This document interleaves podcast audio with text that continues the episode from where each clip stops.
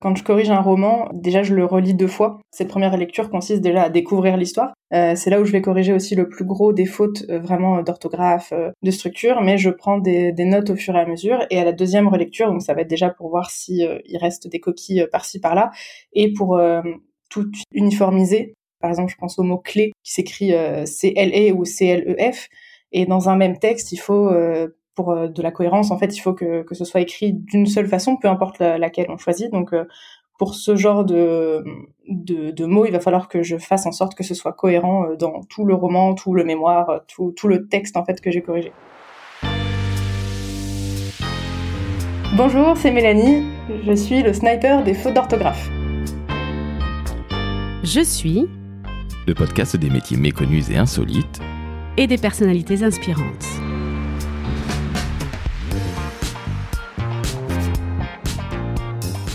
Salut Mélanie. Bonjour Laurent. Comment ça va? Bah ça va et toi? Eh bien écoute, ça va très très bien. Après un déjeuner quelque peu copieux avec la femme que j'aime, mais voilà, je ne vais pas raconter ma vie absolument passionnante. tu l'as connue avant qu'on se mette à enregistrer. Alors Mélanie, je tiens à te remercier parce que non seulement tu es une star LinkedIn, mais en plus, tu fais un métier absolument incroyable. Alors on va parler plutôt de tes métiers et surtout de la passion qui t'anime parce que tes métiers découlent de ça. Tu es mhm. sur LinkedIn snipeuse. Sniper, sniper. Sniper, oh là là, toutes mes excuses. Donc tu es sniper de fautes mhm. d'orthographe sur LinkedIn, mais en fait, tu es une correctrice, relectrice et auteur. Bref, Exactement. Mélanie, les mots et toi, la littérature et toi ne font absolument pas deux. C'est quelque chose qui ne font qu'un. Mais je te laisse te présenter en quelques mots et tu nous expliques exactement bah, comment cette passion t'anime et ce que tu en fais avec le brio qui te caractérise. Bref, nous sommes tout oui. Bah déjà, merci beaucoup de m'avoir invité dans ton podcast. Euh, donc, bah, comme tu l'as dit, je suis euh, sur LinkedIn le sniper des fautes d'orthographe. Euh, c'est un surnom que j'ai choisi parce qu'une amie m'avait appelé comme ça après la correction de son mémoire où j'avais laissé du coup aucune faute. Et donc, c'est pour désigner mon métier qui est correctrice, c'est-à-dire que je corrige bah, tout ce qui est écrit en langue française.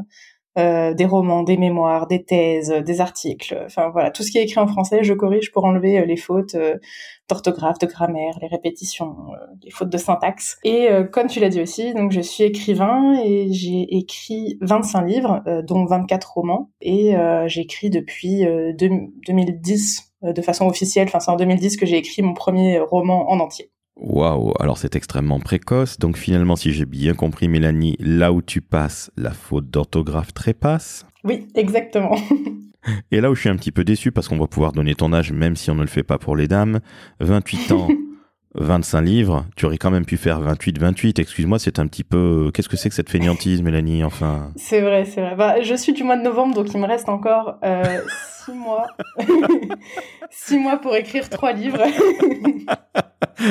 Alors, elle est très très belle celle-là, je te félicite, bravo. On va essayer, on va essayer. ok, donc tu as six mois, donc euh, maintenant c'est un nouveau challenge que tu vas pouvoir mettre sur LinkedIn. J'ai six mois pour écrire trois livres, euh, deux mois par livre en moyenne. Bon, tu as l'été qui passe par là. Ah, t'as quand même tes chances, hein Ouais, je peux essayer, des, petits livres éventuellement. Allez, des, des nouvelles.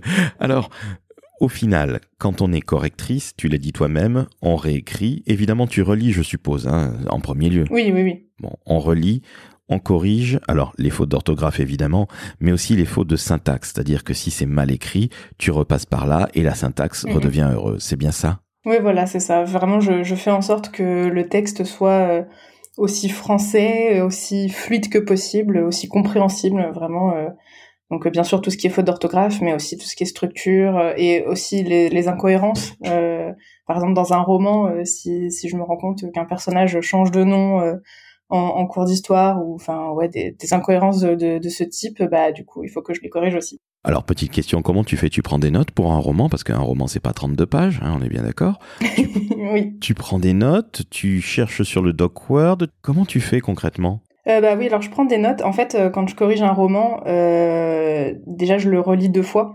Euh, je fais une première correction, donc bah, qui consiste à, enfin cette première lecture consiste déjà à découvrir l'histoire.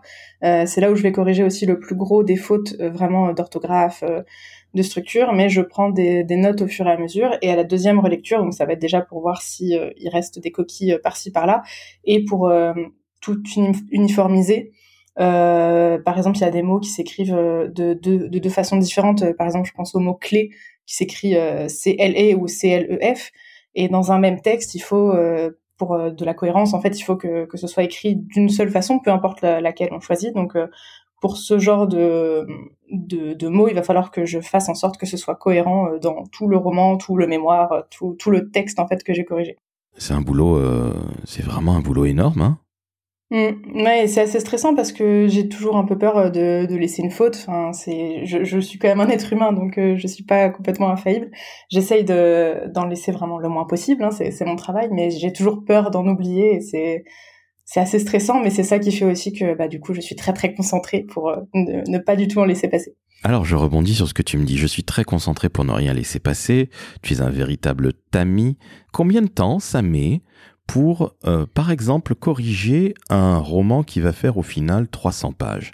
La question est peut-être un petit peu idiote, mais combien de temps ça met et puis comment tu fais pour te concentrer? C'est-à-dire que tu, sors du monde, tu te mets un casque sur les oreilles pour n'entendre euh, surtout pas les, bruits de la pièce où tu es. Comment ça se passe? Combien de temps ça met? Comment tu fais? Parce que honnêtement, je suis toujours très admiratif des profils comme les tiens. J'ai connu ça en agence de communication avec des relectrices qui voyaient du, du texte au kilomètre et qui corrigeaient ça avec un œil de lynx absolument incroyable. Donc pour un roman, là, ça joue quand même dans une toute autre cour. Comment tu fais? Explique-nous, Mélanie, parce que bah oui, là, je t'avoue que je suis, euh, je suis extrêmement admiratif. Il n'y a pas d'autre terme. C'est gentil, merci. Au niveau du temps, ça, ça dépend en fait. Ça dépend vraiment euh, de comment comment le texte euh, a été écrit.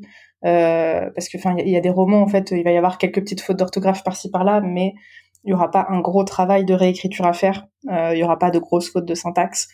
et donc ça va se relire quand même assez assez vite. Enfin, même si il faut bien sûr être concentré et faire attention parce qu'il n'y ait pas une faute euh, cachée euh, qu'on pourrait louper, mais, euh, mais généralement c'est beaucoup plus rapide, alors que quand il y a un style bah, beaucoup plus brut, on va dire, il va y avoir quand même plus de travail, ça va prendre plus de temps de réfléchir justement à comment on reformule, de faire des recherches des fois, bah, parce que on n'a pas toutes les règles en tête, toutes les règles de syntaxe, de grammaire, enfin des fois il faut il faut aller faire des vérifications, donc ça va prendre beaucoup plus de temps. Donc un roman de 300 pages, je saurais pas du tout estimer.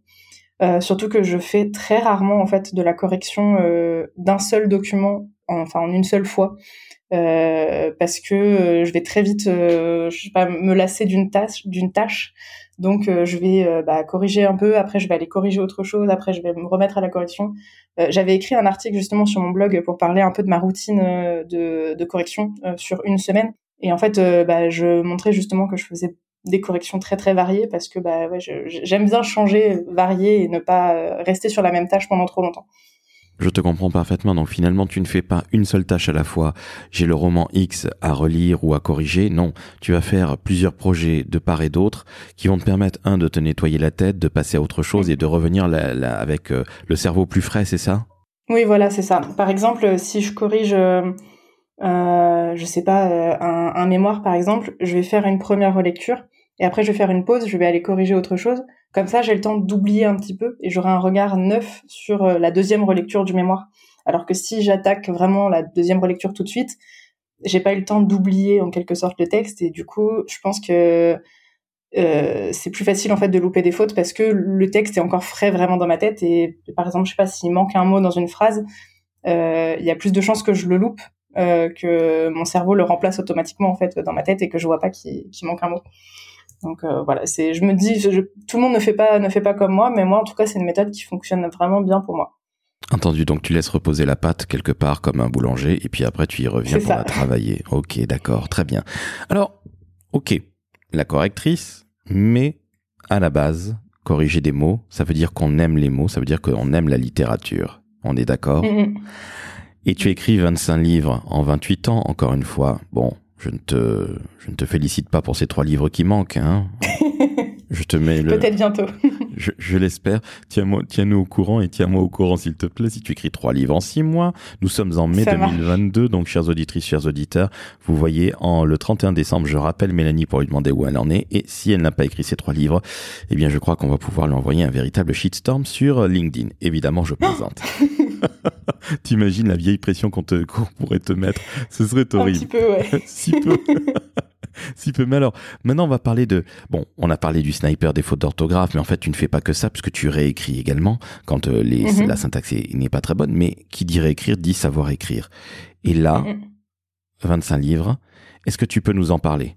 En premier lieu, des livres que tu as écrits, puis le dernier, quand même, qui est mhm. absolument incroyable, qui s'appelle Comment écrire son livre de A à Z, donc profites-en, c'est de la promo, et puis tu nous expliqueras après comment tu es venu à tout ça. Mais bref, allez, parle-nous déjà de ton dernier livre en date, comment écrire son livre de A à Z. Explique-nous ce qu'il y a dedans. Ah oui, alors le, titre officiel c'est Mon cahier d'écrivain parce qu'en fait c'est euh, à la fois un manuel euh, et à la fois un cahier à remplir en fait euh, pour faire une sorte de journal de bord en fait pendant que pendant qu'on va écrire son roman. Donc euh, globalement, ça s'adresse quand même plus aux personnes qui écrivent leur premier roman, mais euh, bah, ça peut quand même euh, convenir aux personnes qui en ont déjà écrit, mais qui ont besoin quand même bah, d'aide pour écrire un nouveau roman parce qu'ils ne savent pas trop comment comment s'y prendre. Et donc oui, c'est pour écrire en fait son roman de A à Z, de la première étape qui est trouver une idée, basiquement, et jusqu'à la dernière étape, c'est-à-dire bah, mettre le point final, la relecture, et puis bah, préparation éventuellement à à, la publication. Euh, donc c'est un livre que j'ai écrit pour euh, les éditions euh, de Box Supérieur.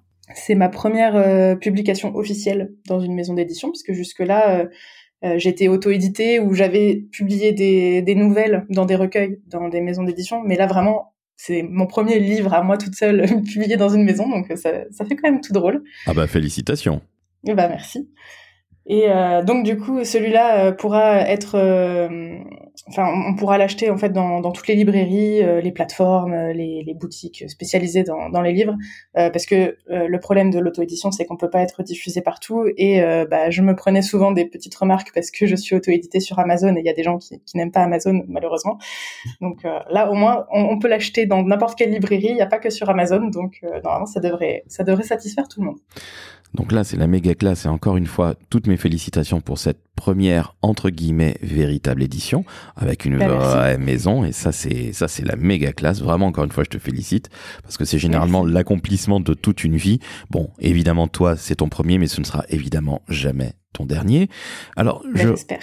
oh, il y a de fortes probabilités, Mélanie, tu es trop modeste. Mais alors, j'ai un truc qui me vient à l'esprit, mais il y a des gens qui veulent écrire des, des romans et qui n'ont pas d'idée. C'est une blague bah non, non, ça arrive. Il euh, y en a des fois qui disent j'ai envie d'écrire, mais euh, mais je sais pas quoi, et qui vont réfléchir. Euh, enfin, j'avais déjà entendu par exemple des gens qui disaient bah ouais, je sais pas quoi écrire. Qu'est-ce qui marche en ce moment euh, c'est quoi les tendances? Parce que c'est vrai que souvent en littérature, il y a un peu des tendances. Il y a eu la tendance des vampires, la tendance des pirates là en ce moment pas mal. Enfin, là, je pense vraiment dans la littérature jeunesse imaginaire, mais bon, enfin voilà, il y a un peu des tendances quand même selon les années, selon les époques.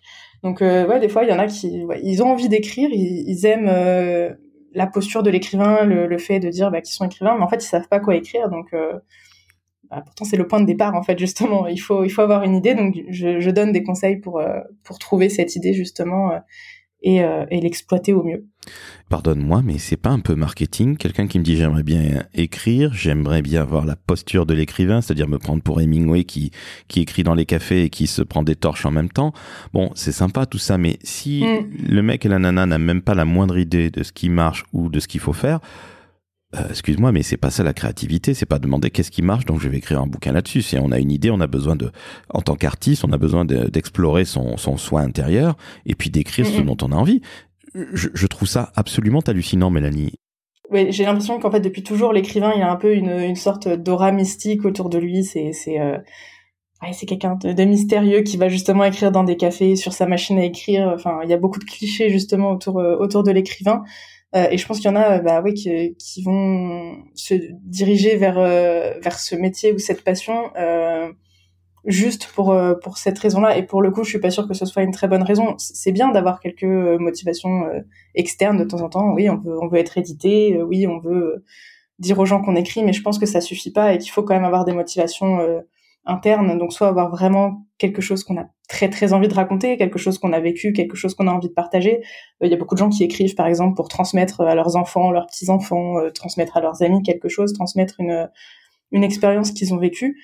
Euh, et même au-delà de ça, juste la, la, volonté de raconter, la volonté de faire rêver, la volonté de faire voyager. Enfin, il y a plein, plein, plein de motivations internes qui, qui peuvent exister.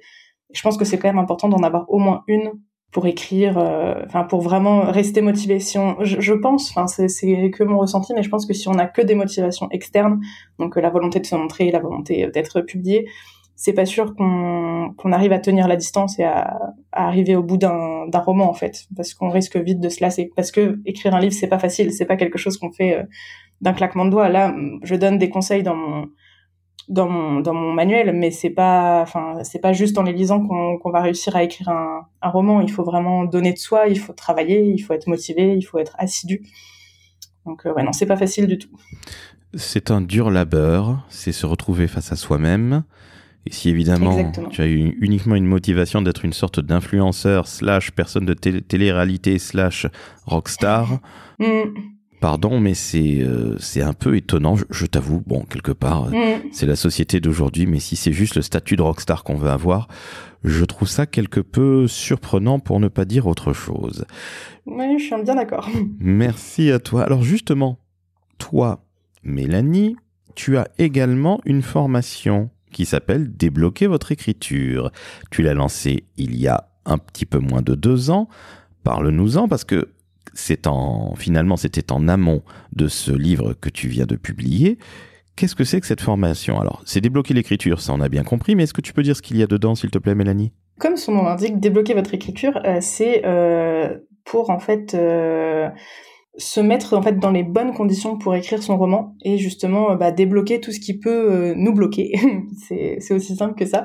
Euh, donc bon, il y a quand même quelques conseils euh, qu'il y a dans cette formation que j'ai repris dans le livre parce que bah, c'était les premières étapes en fait avant de d'entamer l'écriture, mais euh, mais du coup la, formation est beaucoup plus complète par rapport en fait à tout ce qui va précéder euh, l'écriture en soi vraiment d'un roman. Donc euh, bah, on apprend justement comment trouver son idée, comment l'exploiter. J'ai vraiment essayé de retrouver un peu toutes les astuces possibles et imaginables pour euh, bah, pour trouver l'inspiration et pour euh, pour ne pas avoir de panne justement, euh, pour bien faire aussi euh, du tri dans ses idées parce qu'il y a beaucoup d'écrivains qui euh, ont tendance à avoir beaucoup trop d'idées et qui s'éparpillent, qui bah, finalement n'écrivent jamais parce qu'ils ont beaucoup trop d'idées et, et qu'ils arrivent jamais à se, se, focaliser sur une seule. Euh, et euh, aussi, euh, je parle beaucoup du syndrome de la page blanche parce que moi-même, je l'ai beaucoup connu par le passé.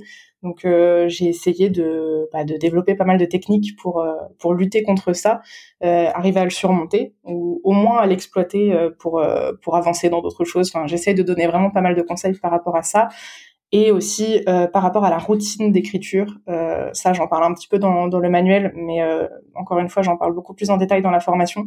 Euh, la routine d'écriture, c'est vraiment ce qui a changé ma façon d'écrire. Je me suis imposé une routine d'écriture en janvier 2020. Et euh, c'est ça qui m'a permis d'écrire vraiment énormément. Rien qu'en 2020, justement, ça a été mon record. Je l'ai pas refait depuis, mais j'ai quand même réussi à écrire huit romans euh, en une année. Donc, donc voilà, c'est vraiment quelque chose. Je, pense que ça peut aider n'importe quel écrivain. Donc, je fais un énorme, un énorme focus sur la routine d'écriture dans, dans cette formation. Alors, huit romans en une année, donc finalement, j'en reviens à cette énorme pression que je te mets. Trois, romans en six mois, ça devrait être pardonne-moi l'expression du pipi de chat. Non, je plaisante évidemment, mais je, cette, cette peur de la page blanche que nous avons tous, euh, c'est quoi les petits tips que tu pourrais nous donner sans pour autant déflorer ce que tu fais et ce que tu as écrit? Si tu peux nous donner quelques tips pour euh, justement éviter tout ça, j'imagine que la routine fait partie de l'évitement de cette page blanche aussi. Se forcer à écrire tous les jours, c'est une manière de le faire. Est-ce que tu peux nous donner deux, trois tips, s'il te plaît, Mélanie? Euh, il y a le fait déjà de ne pas forcément s'obstiner euh, sur le roman qu'on écrit actuellement, ou enfin ce qu'on essaye d'écrire en tout cas. Enfin, de ma propre expérience justement, j'ai j'écrivais en fait un roman je crois que c'était avant ma, ma routine. J'écrivais un roman et en fait vraiment j'étais pas inspirée pour ce roman. Euh, j'arrivais pas. Vraiment j'étais complètement bloquée, mais je me forçais quand même à écrire. Mais c'était, enfin c'était, c'était dur. En plus j'avais du coup l'impression d'écrire, euh, enfin ouais, euh, un, un, texte de mauvaise qualité parce que parce que je me forçais vraiment trop. Et à ce moment-là, je me suis dit, bah, enfin, ça sert à rien de, de m'obstiner, je vais changer, je vais essayer d'écrire autre chose autre, enfin, autre chose qui me plaît vraiment euh, beaucoup plus. Et, euh, et bah, en fait ça m'a complètement débloqué. J'ai commencé un roman euh, sans aucune prétention sans sans savoir où j'allais. Et bah, en fait ce roman c'est un que j'ai que j'ai auto édité qui s'appelle Quand gronde le tonnerre. Et bah, j'ai vraiment retrouvé mon inspiration. Et le roman qui me bloquait avant en fait j'ai réussi à le finir par la suite parce que l'inspiration est revenue j'ai retrouvé confiance en moi aussi justement en, arrivant à écrire autre chose qui me faisait plus plaisir donc ça, c'est, enfin, ouais, ne pas forcément s'obstiner, sans dire qu'on va abandonner en fait un, euh, un roman, mais juste euh, bah, le mettre entre parenthèses, écrire autre chose qui nous fait plus plaisir et, euh, et y revenir un peu plus tard. des fois, vraiment, quand on n'a pas d'inspiration aussi, ce qui peut être pas mal, c'est de faire des hum, des petits exercices d'écriture. Donc ça, j'en donne vraiment beaucoup dans la formation. Des, ouais, des, des, petits, des petits exercices avec des contraintes, un peu comme quand on était au lycée ou au collège et qu'on avait des écritures d'invention. Euh, il y en a beaucoup aussi qu'on peut trouver sur internet, des appels à texte, euh, des ouais, plein plein de, de, petits textes comme ça avec euh, avec une consigne. Et le fait d'avoir une consigne justement, ça bah, on n'est pas obligé justement d'inventer toute l'histoire de A à Z. On a déjà une structure, un thème, un début, même des fois d'histoire selon selon le selon l'exercice. Et donc ça, ça peut vraiment beaucoup aider. J'avais fait ça à une période où j'avais un gros gros blocage justement, et ça m'avait vraiment beaucoup aidé. J'avais écrit une nouvelle dont j'étais très fière d'ailleurs, donc donc euh, j'étais contente, j'avais pas perdu mon temps. Bon, écoute, félicitations. Donc finalement, quand tu te mets à écrire régulièrement, quelque part, c'est un petit peu comme l'appétit qui vient en mangeant. Même si tu mm. as des contraintes, c'est-à-dire pour nous dans la communication, en tout cas mon métier, ce serait un brief, eh bien tu vas écrire autour de ça. Selon toi, il faut écrire plusieurs heures par jour, quelques minutes par jour. C'est la longueur qui compte ou c'est plutôt euh, l'intensité de l'effort que tu vas faire qui va compter? Mm. Non, bah après ça, euh, je l'explique aussi dans la formation. En fait, il y a, vraiment plein, plein, plein de routines différentes qui existent. Euh, je donne beaucoup d'exemples justement avec euh, plein d'auteurs connus qui ont, eu des routines très différentes les unes des autres. En fait, je pense qu'il faut vraiment faire des tests euh, et trouver ce qui nous correspond le mieux, euh, voir si justement bah, on, on arrive plus à écrire sur euh, sur la durée, euh, bah, ouais, une heure, deux heures, trois heures par jour. Après, ça dépend aussi de, de notre emploi du temps. Bien sûr. Euh, si notre routine correspond mieux à un objectif, un objectif de mots, un objectif de page, un objectif de chapitre. Enfin, voilà. Et puis après aussi savoir à quel moment de la journée mettre sa routine, parce que bah, tout le monde n'est pas capable d'écrire à 4 heures du matin comme Amélie Nothomb ou, ou, en pleine nuit comme comme Kafka. Enfin, il faut, faut trouver ce qui nous correspond et vraiment faire des tests. Et. Moi, j'ai essayé pas mal de routines aussi et, et j'ai réussi à trouver celle qui me correspondait, mais, euh, mais voilà, il faut, il faut tester. Mélanie, comment t'es venu l'amour des mots? C'est quelque chose qui était qui est un héritage familial ou au contraire bah non pas du tout d'écrivain dans la famille ou de, de littéraire comment tout ça t'est venu?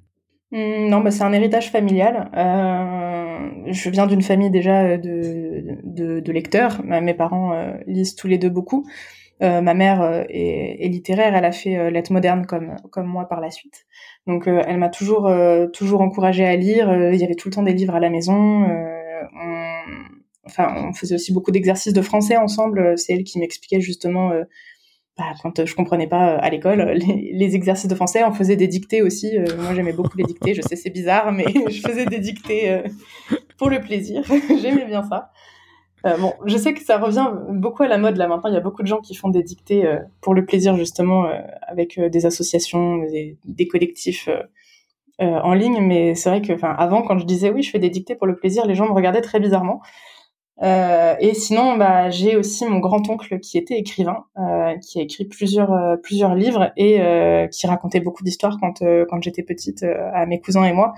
Et ça m'a toujours beaucoup beaucoup inspiré. Donc je oui, je, je, voulais être écrivain en fait pour pour lui ressembler. Et d'ailleurs, mon premier livre et ma première saga, parce que le premier livre est le premier tome d'une saga, lui est lui est dédicacé. Alors justement, on va parler aussi de ton autre production parce qu'il y en a 24 autres de tes enfants, si je puis m'exprimer ainsi. Tu viens de parler du, premier de la saga. Ton thème de prédilection, qu'est-ce que c'est, Mélanie, aujourd'hui? Bah, Initialement, c'était la fantaisie. Euh, je suis une très très grosse lectrice de fantaisie, de genre de l'imaginaire.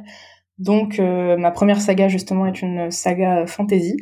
Euh, j'ai écrit d'autres romans fantasy, des romans fantastiques, et plus récemment, je me suis quand même euh, tournée un petit peu vers euh, le, le réalisme plutôt, donc des, des histoires de vie, on va dire.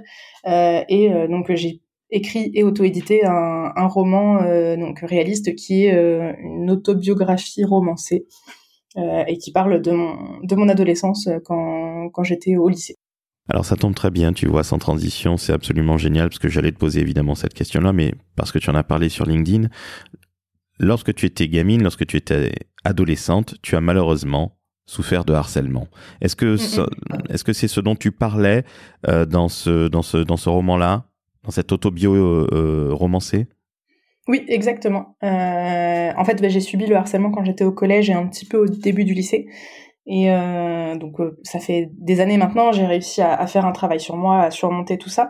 Mais euh, je trouvais ça important de de mettre un point final en fait vraiment à toute cette période en écrivant un livre. Ça ça m'a permis un peu de de faire mon autothérapie et et en plus de partager mon expérience avec des personnes qui ont subi la même chose que moi ou qui le subissent actuellement aussi parce que y a malheureusement beaucoup de jeunes qui qui se font encore harceler euh, au collège et au lycée malgré euh, toutes les toutes les tentatives de l'éducation nationale de, de prévenir ça, bah ça continue malheureusement. Et donc euh, je me suis dit que bah mon témoignage pourrait peut-être aider aider des personnes donc à surmonter ça, à, à régler ce problème dans dans leur vie. Donc c'est pour ça que je l'ai écrit et bah, j'espère que ça pourra aider euh, certaines personnes. Encore une fois, toutes mes félicitations parce que c'est un véritable fléau, quelles que soient les générations, la tienne ou la mienne. Il y a toujours eu des, des, gamins et des gamines qui étaient, qui étaient harcelés. Avec le recul. Comment tu expliques quand t'es euh, harcelé? C'était quoi? C'est parce que tu étais bonne en français? C'est parce que tu... Pardonne-moi, tu avais des lunettes, tu faisais trop un télo? C'était quoi, selon toi, la cause de ce harcèlement abominable? Euh, ben, Déjà, j'avais euh, un appareil dentaire, donc euh, ça, souvent, les, les, élèves qui avaient un appareil dentaire, on les aimait pas toujours. Et en fait, que je, comme je l'ai dit, je suis née en novembre, donc je suis de la fin de l'année, et par malchance, j'ai fait une puberté assez tardive, donc j'étais très petite, très maigre, et, et j'avais l'air beaucoup plus jeune en fait que toutes les autres personnes de la classe. Et en plus, j'étais aussi dans ma bulle, bah, j'étais déjà à inventer des histoires. Et euh, bah, dès qu'on est un tout petit peu différent des autres euh, quand on est euh, au collège, surtout, bah, ça, ça pardonne pas malheureusement et on est très vite mis à l'écart. Donc, donc ouais, c'était c'était pas une période très très joyeuse, mais j'ai réussi à la surmonter et je suis contente. tu peux l'être parce que c'est vraiment une période, je l'avoue, hein, moi-même j'ai absolument détesté toutes mes années collège. Euh, mm. Moi j'ai souffert de racisme, ce qui n'est pas ah très agréable non plus, mais finalement on est toujours harcelé ou plus ou moins harcelé, parce que moi je balançais des patates pour calmer un peu tout le monde. Euh, mhm. Mais quelque part, dès qu'on est différent, on fait toujours peur. Alors que cette bah différence fait justement bah, en sorte qu'on n'est pas comme les autres et on sort du lot. Mais toi, c'est absolument, absolument génial que tu aies réussi à transformer ce qui t'a bouffé la vie pendant quelques années en quelque chose dont maintenant tu peux parler, tu peux transmettre justement ta propre expérience auprès de, de, mhm. jeunes ou de moins jeunes ou de personnes qui ont été harcelées pour qu'elles s'en sortent. Donc encore une fois, mhm. félicitations. Euh, bah, merci. Ah, je, c'est tout à fait sincère, tu, tu t'en doutes bien.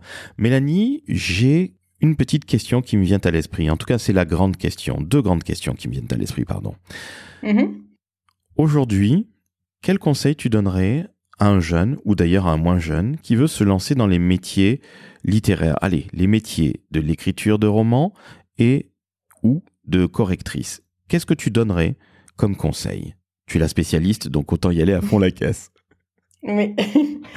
Euh, bah, pour l'écriture, euh, je dirais déjà de d'oser, euh, de, de se lancer. Hein, c'est, enfin, il y a personne qui va qui va juger. Enfin, tant, tant qu'on ne publie pas déjà de toute façon, euh, bah, oui, c'est c'est quelque chose de personnel. Euh, justement, je conseillerais de d'écrire pour soi avant d'écrire pour les autres. Il y a beaucoup de gens qui se mettent la pression justement parce qu'ils écrivent. Enfin, pendant qu'ils écrivent, ils imaginent vraiment tout de suite la vie des lecteurs et en fait, ça va les bloquer complètement. Euh, je pense que c'est très important d'écrire juste pour soi, d'écrire quelque chose qui nous fait plaisir à nous, que qu'on aime nous vraiment. Et, euh, et après, bah, c'est, enfin, si ça nous a vraiment plu, je pense que ça plaira aux autres.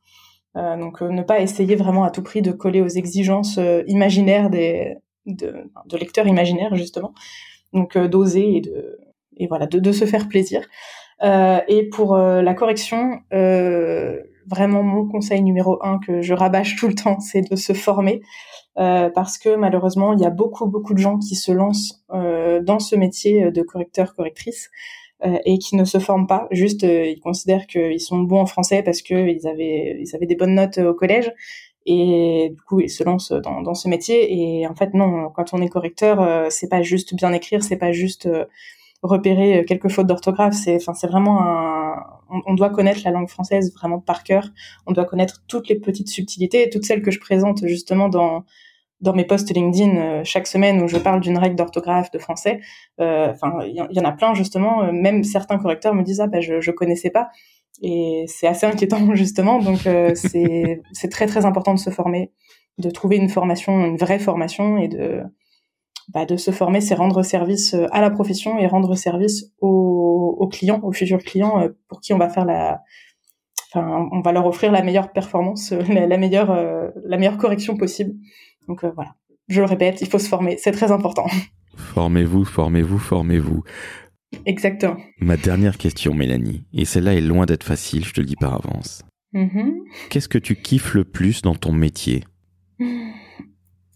Ben, ah, il y a beaucoup de choses quand même. Euh, bah, j'aime bien déjà apprendre. Euh, enfin, je continue d'apprendre au quotidien justement de de bien sûr je, disais que là les, les, correcteurs ne connaissaient pas toujours les subtilités moi-même il y a certaines subtilités très très subtiles que je vais découvrir euh, que, que, malheureusement on n'apprend pas en formation d'enrichir aussi mon ouais, au quotidien en fait mon vocabulaire parce que bah, je ne suis pas un dictionnaire sur pattes euh, malheureusement je ne connais pas tous les mots de la langue française euh, je, je, crois qu'il y, a personne à part Amélie Nothomb qui connaisse vraiment le dictionnaire par cœur euh, en France et donc j'apprends des, des, nouveaux mots, donc ça je suis, je suis très contente. C'est, c'est très enrichissant à la fois bah, pour ma culture personnelle et pour mon travail d'écrivain. Euh, après, euh, je dirais aussi la liberté parce que je travaille en freelance, je suis mon propre patron, donc euh, bah je peux quand même, bon, même si j'ai tendance à me faire vite dépasser par mon emploi du temps, euh, je peux quand même euh, travailler où je veux, je peux euh, choisir les horaires que je veux, je peux choisir les clients avec qui j'ai envie de travailler et ceux avec qui j'ai pas envie de travailler. Enfin, mais ça c'est vraiment un, luxe très très appréciable. Donc vraiment la, la liberté, la liberté. j'ai rien d'autre à ajouter. Alors avec cette liberté, est-ce que tu as le temps d'avoir justement une vie? Parce que j'imagine que c'est très prégnant, c'est énorme finalement, corriger euh, des, des, des, bouquins, des futurs romans. Tu as le temps d'avoir une vie et d'avoir d'autres passions que la littérature? Très peu. c'est pas toujours facile. Euh, bon, ces derniers temps, je fais des efforts justement, je me force à, à couper... Euh, euh, bah déjà à couper LinkedIn le week-end, à, à couper euh, ma boîte mail le soir à partir de 20h, d'essayer de, d'avoir des soirées quand même. Euh, donc euh, je, je, retrouve progressivement une vie, mais pendant toute une période, c'est vrai que c'était euh, c'était très dur parce que bah, le temps de, de se faire un nom, le temps de bah, d'avoir des clients en fait pour vraiment avoir des revenus réguliers. Enfin c'est quand on quand on commence en freelancing justement, des fois il faut faire des horaires pas possibles pour pour arriver à, un peu à joindre les deux bouts. Donc euh, c'était pas une période très très simple, mais maintenant que je suis bien installée, que les gens me connaissent, qui viennent vers moi justement euh, parce qu'ils savent que je suis correctrice et qui, peuvent avoir besoin de mes services, euh, bah, j'arrive progressivement à retrouver un petit peu plus une vie normale, on va dire, avec des loisirs. Bon après, c'est vrai que souvent quand j'ai du temps libre, ça va être vraiment pour l'écriture parce que c'est ma passion, c'est vraiment ce que j'ai envie de faire mais de temps en temps, je vais regarder un film, euh, voir des gens. Ça m'arrive quand même un petit peu. Ouf, tu nous rassures toutes et tous. C'est une très bonne chose. Je termine juste avec tes clients LinkedIn. Tu disais, bon, maintenant, c'est vrai que tu as une très, très grande notoriété sur ce réseau social et que mhm. je lis avec beaucoup d'intérêt ce que tu écris. Alors, des fois, je me dis, waouh, Lolo, t'es vraiment un king parce que tu, tu sais euh, ce dont parle Mélanie. Puis des fois, tu dis, ah, oui, quand même. Là, ça, va très, mhm. très loin. Donc là, on a vraiment affaire à une sniper en chef. Mais tes clients, justement, avec lesquels tu travailles. Si tu te décris ton, client idéal, évidemment, il est récurrent, mais c'est qui avec qui tu travailles, avec qui tu fais de, la relecture et surtout de la correction hum, bah, Là, de plus en plus, je travaille euh, surtout avec des auteurs, euh, des auteurs qui veulent s'auto-éditer ou qui veulent éventuellement envoyer leur manuscrit euh, à un éditeur, mais qui ont euh, envie de le faire corriger avant pour envoyer le manuscrit le plus parfait possible. Euh, effectivement, ça fait plus professionnel d'envoyer un, manuscrit sans faute parce que généralement, les éditeurs, s'ils voient des fautes d'orthographe, euh, ils vont pas continuer leur lecture. Donc euh, beaucoup d'auteurs. Euh, après, je travaille aussi pour un média qui s'appelle Clubic, pour qui je corrige des articles d'actualité plusieurs fois par semaine. et pour plusieurs aussi clients réguliers, enfin des, des, particuliers, des entreprises pour qui je corrige des, des courriers, des posts LinkedIn, des articles, voilà, un, peu de tout. avant, je prenais aussi beaucoup de mémoire avec avec des étudiants, mais comme aujourd'hui mon emploi du temps se remplit de plus en plus avec mes clients réguliers, c'est vrai que c'est pas toujours facile de, de pouvoir travailler avec des étudiants parce que ils terminent euh, leur mémoire souvent très proche de la date de rendu. Donc ça laisse très peu de temps pour corriger. ça m'est déjà arrivé de recevoir un mail en disant euh, si je vous envoie mon mémoire de 130 pages euh, dimanche soir, est-ce que vous pouvez le corriger pour lundi midi? Non, c'est pas possible. Il faut s'y prendre un petit peu en avance. Alors écoute, je comprends parfaitement et je tiens à vous remercier, Madame la Ministre, non seulement de la littérature, de la littérature, j'en bafouille, mais aussi de la correction orthographique. Je tiens à te remercier, chère Mélanie, parce que c'était absolument passionnant. On aurait pu parler pendant des heures, mais justement parce que je sais que tu as un emploi du temps de ministre. Nous allons donc terminer là-dessus. Alors, merci pour tous tes conseils parce que on a tous l'impression qu'on peut écrire, particulièrement au travers des réseaux sociaux. On n'a finalement jamais autant écrit aujourd'hui. Mais mhm. euh, les gens écrivent un petit peu avec les pieds, hein, très souvent, il faut bien l'avouer. Ça fait mal. Euh, il y a des nouvelles expressions qui arrivent. Tu disais les nouveaux mots. Alors moi, j'ai appris qu'on disait souvent chacal à la fin d'une phrase au lieu de dire. Ah, c'est vrai, oui. Voilà. Trop fort, Mélanie. Chacal. Oula. Donc non, ce n'est pas vrai, Le nouveau vocabulaire. voilà. Alors je t'avoue que j'ai découvert ça au travers des enfants qui sont autour de moi. J'ai été surpris. J'ai malheureusement dû demander une explication. bah, de plus en plus, moi aussi, je suis obligée de demander euh, des, explications pour, euh, pour ces, enfin, toutes ces expressions. J'en vois beaucoup sur Twitter aussi. Je suis obligée d'aller regarder après sur des forums euh, ou sur Reddit un peu à quoi ça, ça correspond. Donc, on est de plus en plus largués. ça va, alors je, ne suis pas qu'un vieux con. Et le, le, demi-siècle qui va bientôt me tomber dessus me, me, rassure quelque part. Donc si des jeunes comme toi ne savent pas tout à fait ce dont ils retournent quand ils lisent des expressions ou des mots, je me voici rassuré. Je suis encore un vrai jeune. Mais en tout cas, je tiens à te remercier, Mélanie. C'était un véritable plaisir de, de s'entretenir avec toi. Et je me coucherai bah, beaucoup moins bête. Bah, je t'en prie, c'est tout à fait sincère. Donc tu reviens quand tu veux dans Je suis pour nous parler de tes avancées en tant que romancier cette fois-ci, parce que là on a parlé de ton métier, on va dire plus entre guillemets mm. technique, mais la romancière est plus que la bienvenue, hein, je te le dis tout de suite. Bah merci beaucoup, c'est très gentil. en, espérant tenir le challenge 28 livres pour 28 ans. Ah, Mélanie, je ne vais pas te mentir, c'est toi qui te mets la pression. non, non, surtout moi. Mais évidemment, si tu en écris un, c'est Royal au bar. Et si tu n'en écris pas, je comprendrai, tu as non seulement des clients, et ça c'est important, tu as aussi un auditorat, un lectorat très fort sur euh, LinkedIn. Donc on ne peut pas être partout. Et quand on est partout, on est un petit peu nulle part. C'est vrai, exactement. donc je te remercie et tu reviens quand tu veux, chère Mélanie. Donc c'était passionnant. Alors justement, chères auditrices, chers auditeurs, quand on a une jeune femme de 28 ans qui va écrire trois bouquins en six mois parce qu'on lui met la pression, Qu'est-ce qu'on dit? Qu'est-ce qu'on fait? Eh bien, on met 5 étoiles sur Apple Podcast. On en fait de même sur Spotify. On laisse un commentaire sympathique sans faute d'orthographe, ok? Attention. Attention, sinon Mélanie vient vous égorger. La violence. La violence, exactement. La violence. Chacal, pardon. Magnifique conclusion. Superbe, n'est-ce pas? Donc vous mettez 5 étoiles Apple Podcast, 5 étoiles Spotify, un petit commentaire et vous pouvez même terminer ce commentaire avec un magnifique chacal au singulier ou au pluriel. Bref, je ne sais pas comment ça s'écrit. Mais Mélanie, je te fais une très grosse bise, même si nous sommes à distance. Tu as été absolument parfaite et encore une fois, tu reviens quand tu veux avec le plus grand des plaisirs pour ma part. Bah, merci beaucoup et puis bah, à bientôt. Et merci pour l'invitation. Je t'en prie. Ciao, ciao. À bientôt.